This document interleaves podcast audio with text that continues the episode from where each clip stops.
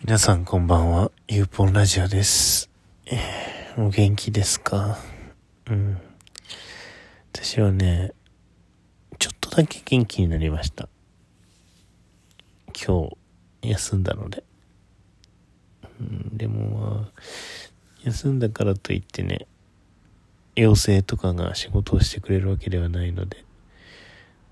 山積みな状態は変わらないんですけれども、あまりにもやっぱり疲れすぎていましたね、昨日まで。はい。あの、そう、私はだから休むために、東京にいては休めないなと思ったので、あの、2時間ぐらいかな。電車で東京の外に出て、ブラッ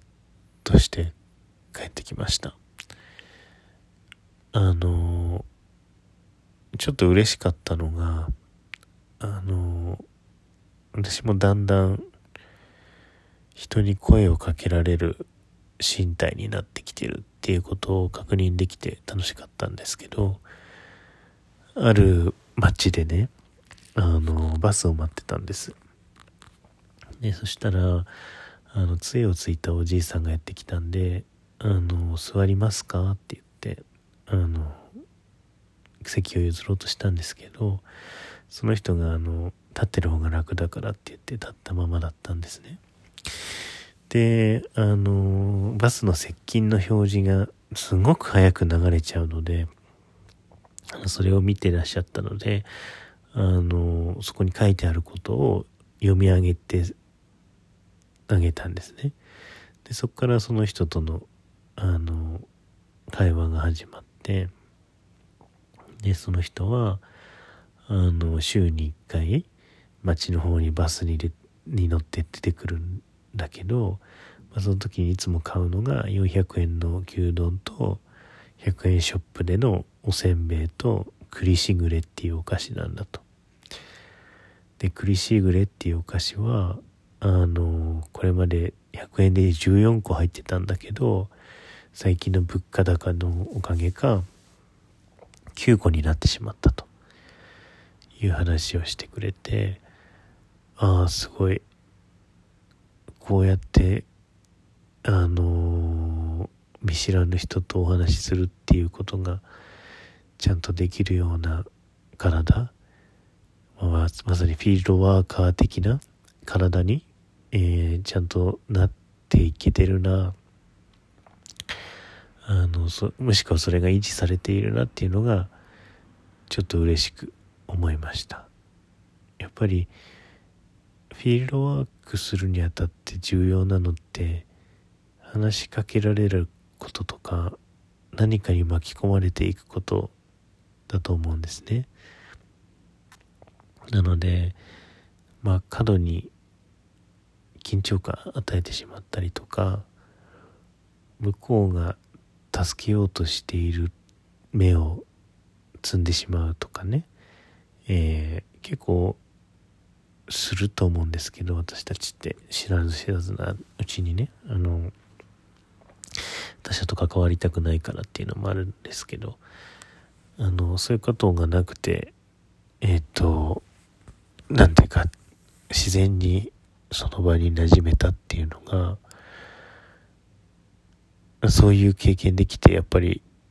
良かったですね。ちょっとやっぱり、普段暮らしてるところから離れるってことが、大事だなって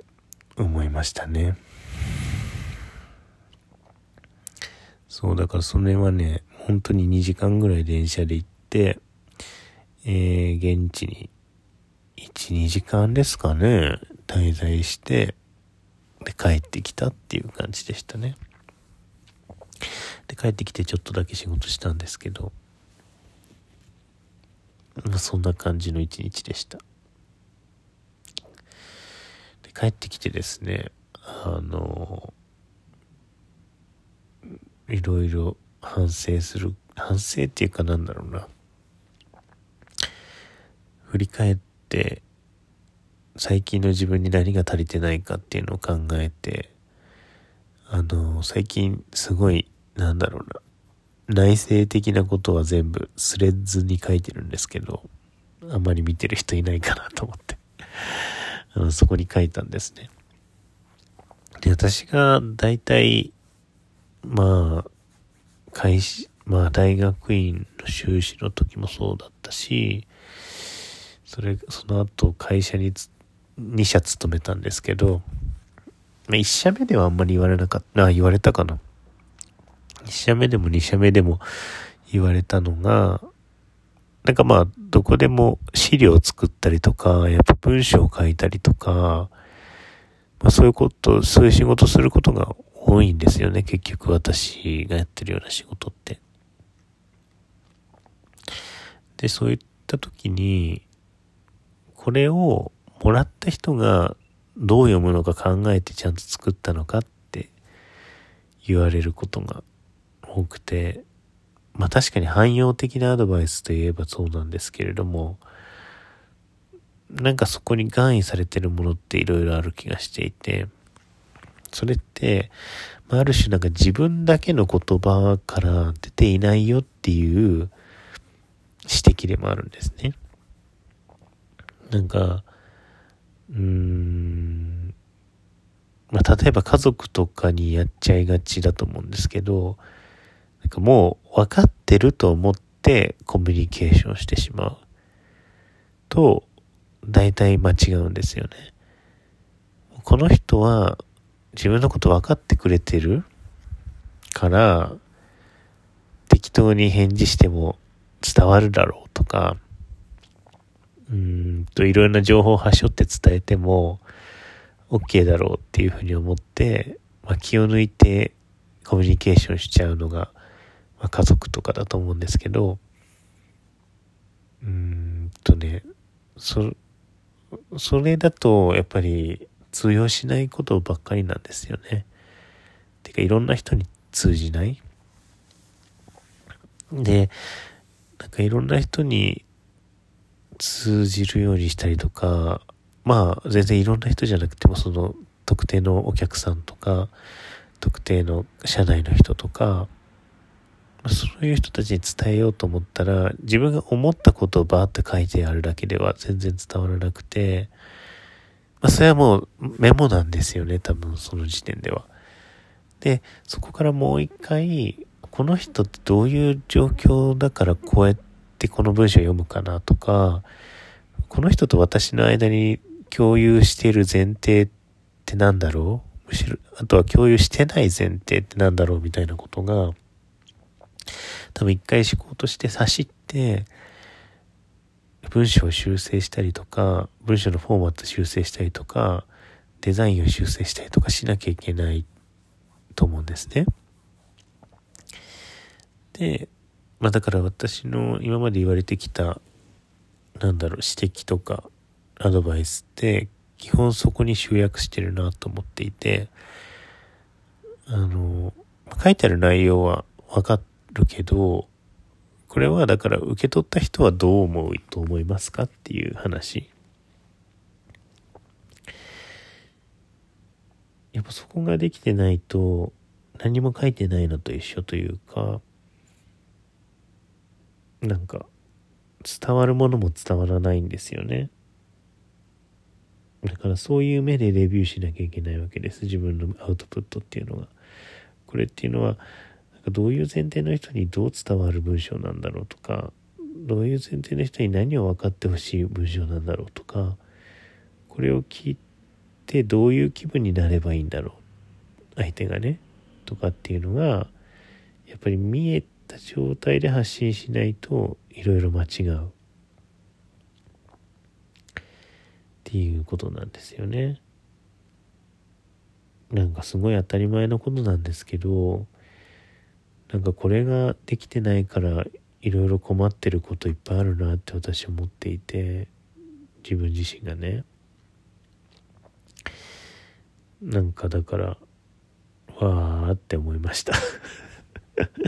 わーってってなんだよって感じですけど、またこうやってね、その自分にしかわかんない言葉で言っちゃうからね、広がらないんですけど。そのそうですね。だからあのまあいろいろだから工夫して言葉っていうのは書かなきゃいけないし、まあ、言葉書くだけじゃなくてどんなフォントで見せるのかどんなスタイルで見せるのかなどんなずっと一緒に伝えるのかどんな例え話をするのかどんなメディアで伝えるのかみたいなね。そういうのをいろんなものを駆使して相手のに寄り添って発信していかないとダメだよねって思いました。ほんとダメなんだよな。その辺の工夫が全然足りてない。自分書き殴ったものをね、バーンって人に出しちゃう。ほんとそういう暴力的なことはやめなきゃいけない。相手も疲れるしね、何なのこれみたいになっちゃうから でも、もっとちゃんと整理されてね、あの、読みやすくする工夫っていうのをいっぱいして、やっぱり相手に伝えるべきだし、そういったことができるようにならないと、信頼なくすなって思いました。はい。頑張っていこう。と思います。ではでは、おやすみなさい。